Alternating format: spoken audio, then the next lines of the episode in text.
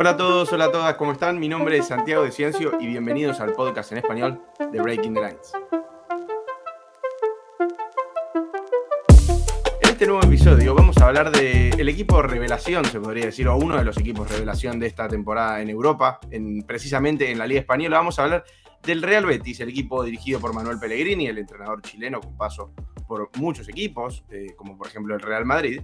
Y obviamente, como siempre, traemos a alguien para que venga a hablar conmigo, un especialista en el tema y trajimos a un invitado, creo que estelar, de los invitados más importantes que, que tenemos acá en el podcast, que es Alex Tellano. Hola Alex, bienvenido, ¿cómo estás? Hola Santi, un placer, muchas gracias por la invitación. Bueno, primero que nada, yo siempre hago una pregunta que acá no la vamos a poder hacer, obviamente, porque generalmente traemos invitados cuando hablamos de ligas no tan mainstream, de, por ejemplo, españoles que les gusta la liga belga o españoles que les gusta la liga de Estados Unidos, ¿cómo arrancaron con... Cuando, ¿Cuál es el primer recuerdo que tienen de, ese empezar a, a agarrarle ese gustito a la liga que no es de su país propia? Pero aprovecho para preguntarte también si tenés algún recuerdo así de tus primeros recuerdos eh, con la Liga Española, ¿qué, es esos primeros momentos en los que te haya fanatizado eh, la Liga de tu país? Bueno, a mí yo nací en, Barcelona, aunque ahora vivo en Madrid, y a mí me gustaba siempre ir mucho al fútbol, ya fuese al Camp Nou, a Montjuic en su momento, el campo del Real Club Deportivo Español. Eh, pude ver finales de Copa del Rey en, que se celebraban en, Barcelona y a mí siempre me gustaba ver el fútbol. Yo creo que por eso luego también he conseguido ampliar fronteras ¿no? y no solo centrarme en fútbol español, sino tener capacidad de fútbol inglés, fútbol italiano, fútbol estadounidense que mencionabas. es sudamericano, ¿no? es muy valorable. El sudamericano ya sabéis que me gusta, que me gusta mucho, que lo valoro mucho, que lo sigo mucho. Eh, el argentino sobre todo también. Y bueno, eh, creo que todos empezamos igual, ¿no? De yendo a una cancha, a un estadio, viendo por la televisión y al final eh, hemos conseguido muchos de nosotros que eso sea nuestra vida profesional. Sí, sí, sí. A mí es algo que si la gente no te sigue en Twitter, que, vayan a seguirte, arroba Alex Con, cuando hablas de fútbol brasileño y hablas de, la copiña, por ejemplo, que se disputó hace muy poco, la verdad que me da mucha gracia. Es, es muy también a mí me interesa mucho la gente que, como vos, con, con tu gusto por el fútbol sudamericano, o sea, de Estados Unidos, o la gente que, eh, con muchos de los chicos que hemos hablado acá en el podcast, siendo de un país eh, como España o de Argentina que les guste una liga quizás tan diferente o no tan mainstream, que haya muy poca información. Por ejemplo, la liga turca también hemos tenido, y, eso también es súper valorable y eso habla muy bien de, de, las ganas y el ímpetu que le ponen a la hora de hacer su trabajo o no trabajo. Quizás algunos no vivan de esto, pero, pero aún así lo sigan haciendo y la verdad que es muy valorable. Eh, para el tema que, veníamos a hablar hoy, como dije en la introducción, vamos a hablar del Real Betis, el conjunto español, que es una de las grandes revelaciones de, esta temporada, marcha tercero en la liga, sigue en pie eh, en triple competencia porque está en cuartos de final de la Copa del Rey, que es el próximo partido que va a tener frente a la Real Sociedad, y también sigue en pie en la UEFA Europa League, que está en octavos de final, si no me equivoco, Alex, ¿cómo estás viendo este presente del Betis, no solo por los resultados, sino en cuanto al rendimiento principalmente? Bueno, creo que ha conseguido dejar atrás una etapa oscura en cuanto a gestión también deportiva. Manuel Pellegrini ha aportado eh, mucha sensatez dentro del cuerpo técnico, dentro del club. Hay una estructura, hay un eh, proyecto en el que creer. Se han realizado incorporaciones de bastante nivel y con mucho sentido en los últimos años. La llegada de Guido Rodríguez. Esta misma temporada, por ejemplo, la incorporación de William José, Héctor Bellerín, que se ha adaptado perfectamente en el lateral derecho. Tiene dos porteros que son capaces de solventar situaciones límite, como Claudio Bravo y Ruiz Silva. Y además, poco a poco ha ido construyendo un entramado defensivo que ha mejorado al equipo arriba, porque estamos viendo que cuando William Carballo, Guido Rodríguez se juntan en el medio, prácticamente ningún equipo de la Liga Española puede ganar a esa dupla en el centro del campo. Vemos a un equipo que se construye muy bien a través de un Edgar que ha mejorado una barbaridad como central, aunque ha jugado como medio centro también en algún otro tipo de, situación. Y luego, sobre todo, la gente de arriba está en un estado de forma brillante. Canales, Fekir, Juanmi marcando más goles que nunca en su carrera, siendo candidato a ser de los máximos goleadores españoles del campeonato nacional. Y luego lo bien que se ha adaptado William José, que es verdad que ha tenido pequeños problemas físicos en las últimas jornadas y que ha conseguido también en ese espacio el Panda Borja Iglesias adaptarse a la situación. Sí, porque si vamos a analizar en, cuanto a nombres propios, si nos vamos a detener en ciertos jugadores, como dijo Alex, la línea de tres mediapuntas está, siendo, está en un estado de forma impresionante. Juanmi tirado por la izquierda, siendo, eh, si no me equivoco, el tercer máximo goleador, que es el segundo, digamos, pero está por detrás eh, de, Benzema y, de, Tomás. Sí, está al igual que mm, Raúl de Tomás y Vinicius. y la verdad que esa línea de tres mediapuntas son la, gran, eh, el gran momento, digamos, del Betis en cuanto a la creación de juego, que es lo más importante, jugadores muy creativos y muy inteligentes como, mm, perdón, eh, como Fekir y Canales. Y también, eh, justo lo nombraste vos, el momento de Borja Iglesias, que le costó la adaptación al principio, fue uno de, un fichaje bastante caro, casi 28 millones, si, no, si mal no recuerdo, y, le costó esa adaptación y ahora en, este, en estos seis partidos del 2022 lleva cinco goles en seis partidos.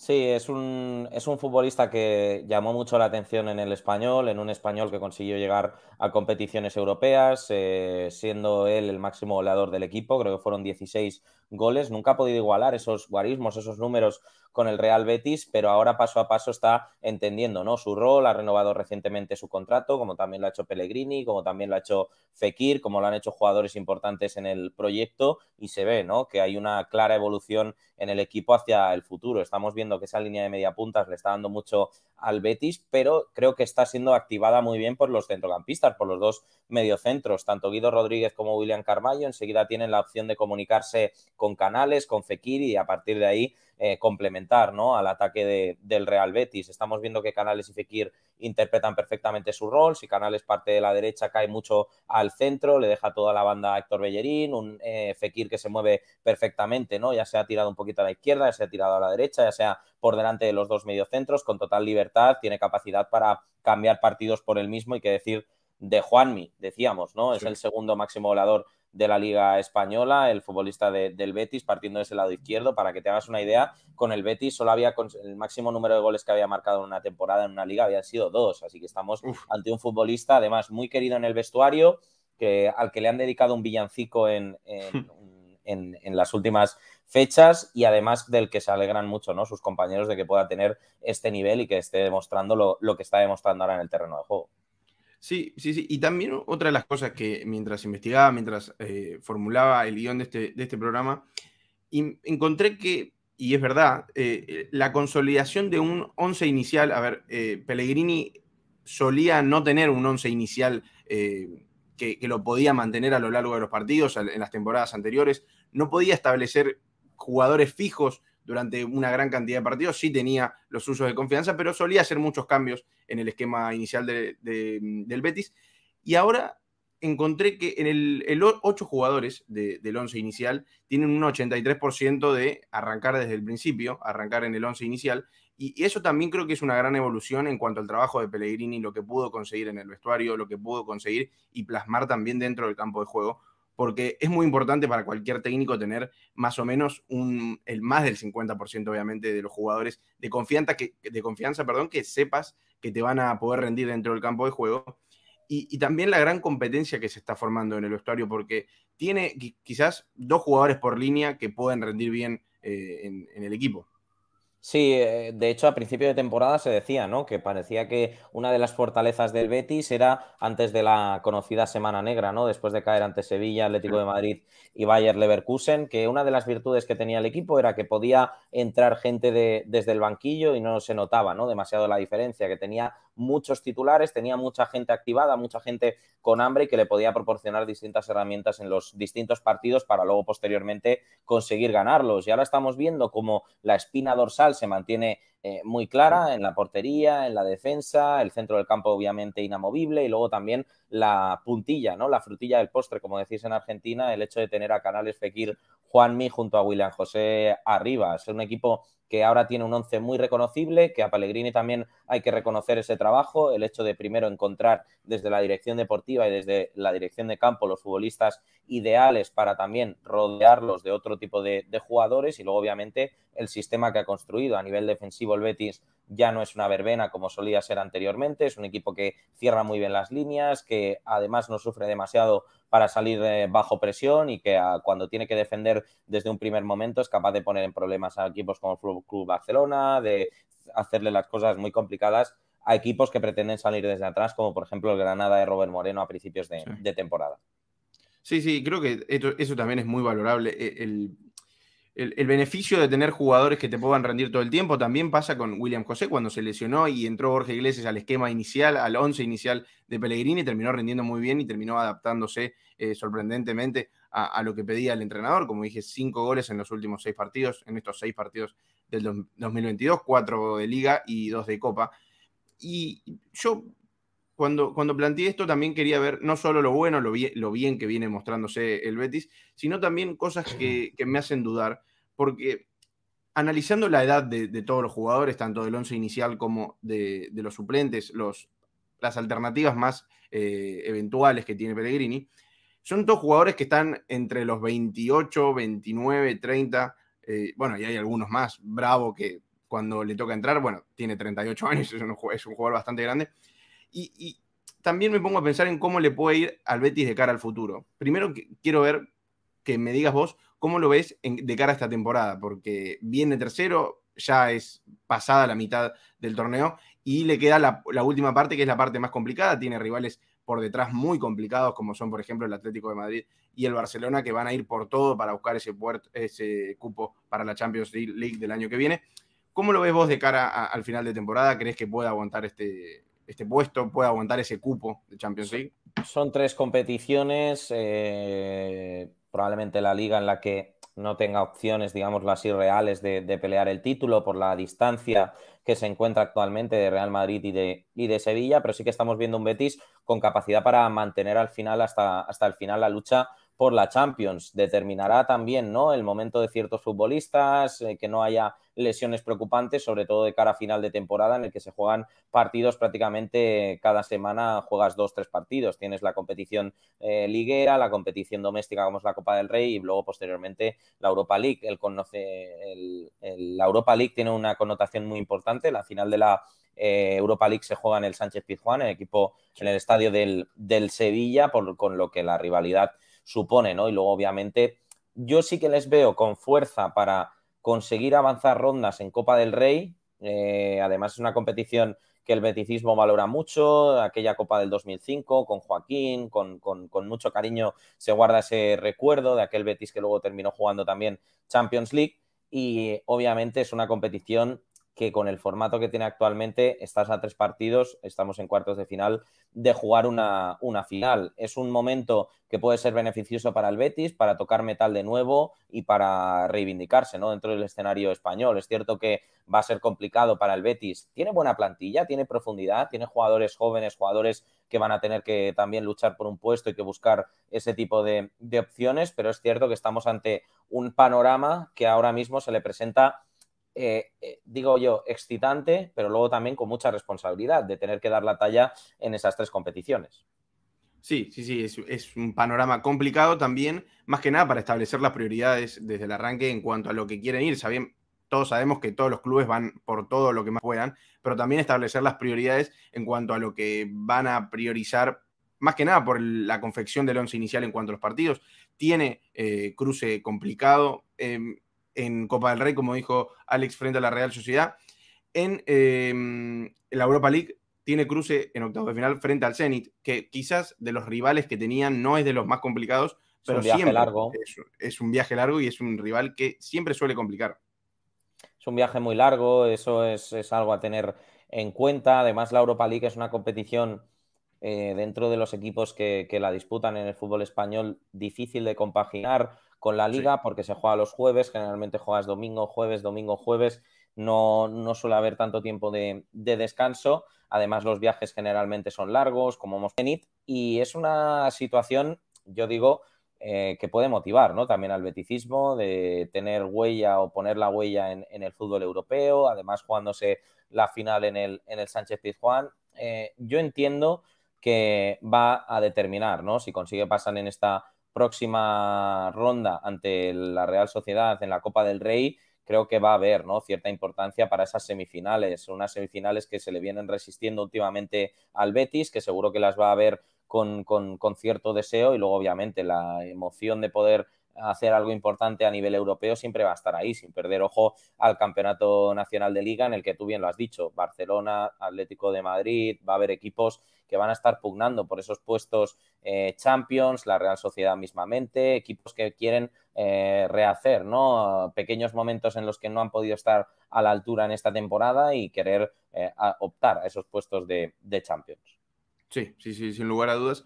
Y, otro de los escenarios que me planteé es en el hipotético caso que la Real Betis clasifique, obtenga ese cupo para la UEFA Champions League del año que viene, también va anexado a lo que te venía diciendo antes de la edad porque obviamente en cuanto al dinero no va a ser un problema, eh, clasificar a Champions siempre es bien recibido, sabemos eh, el dinero que reciben todos los clubes al ser clasificados a la Champions, pero ¿vos crees que tiene una plantilla actualmente capacitada para competir en Champions League? No te digo de llegar a una final ni llegar eh, hasta las últimas instancias, pero bueno, si se le presenta la oportunidad, creo que va a tener que buscar ciertos refuerzos porque también no solo la edad, sino quizás un poco más de jerarquía en ciertos, en ciertos puestos de la cancha.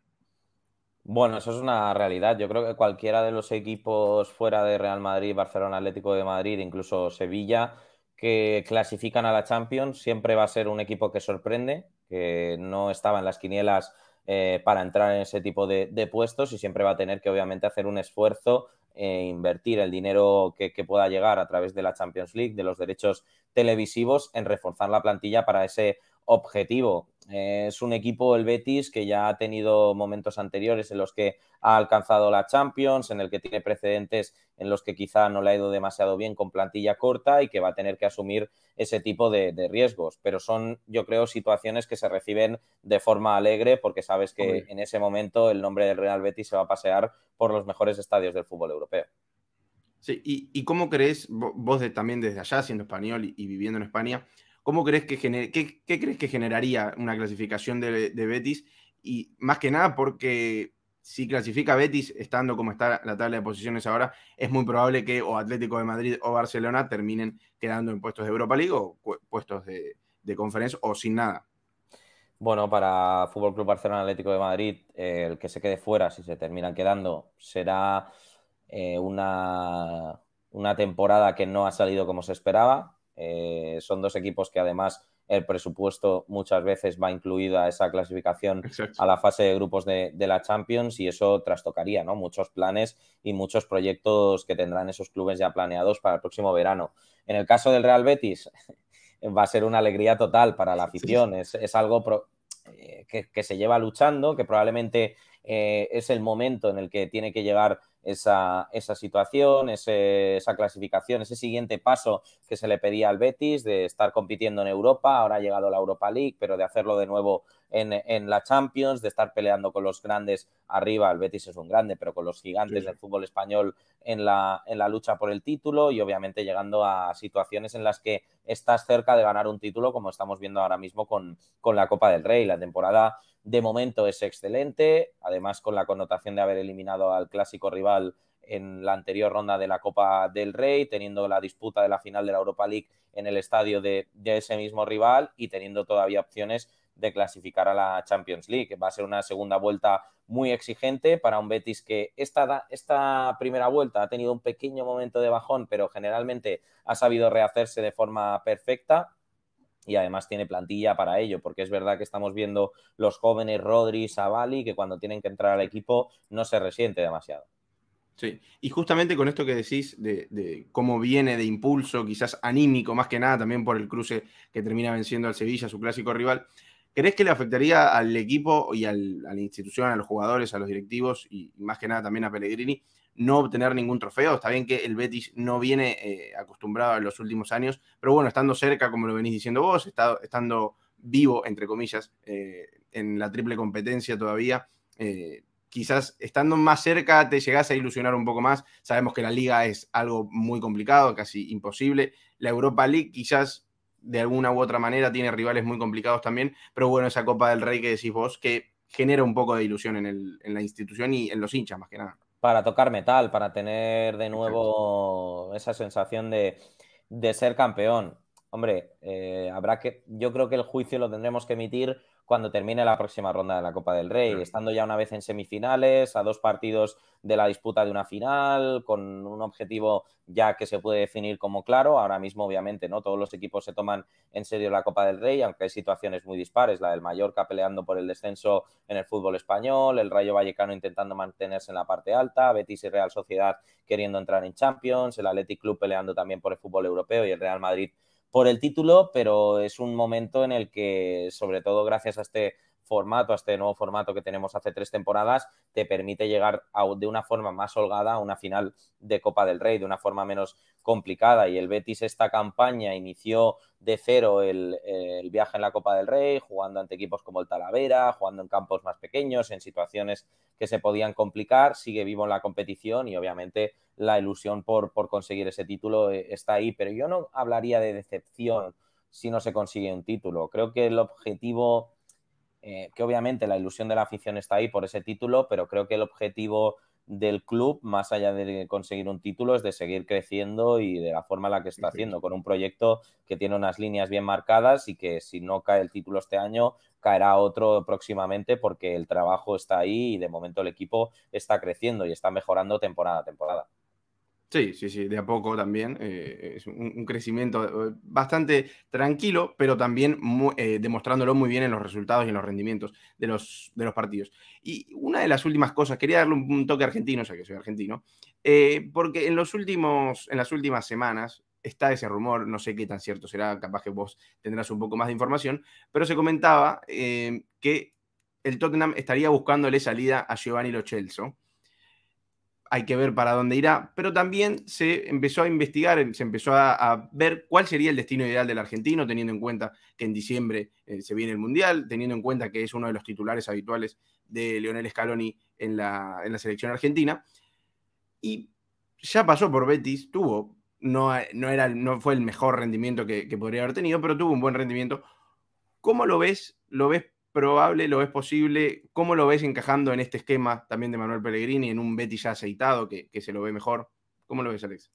Bueno, se mencionó en las últimas horas también la posibilidad de que fuera al Sevilla. Parece que esa opción la, terminó descartando el futbolista del Tottenham.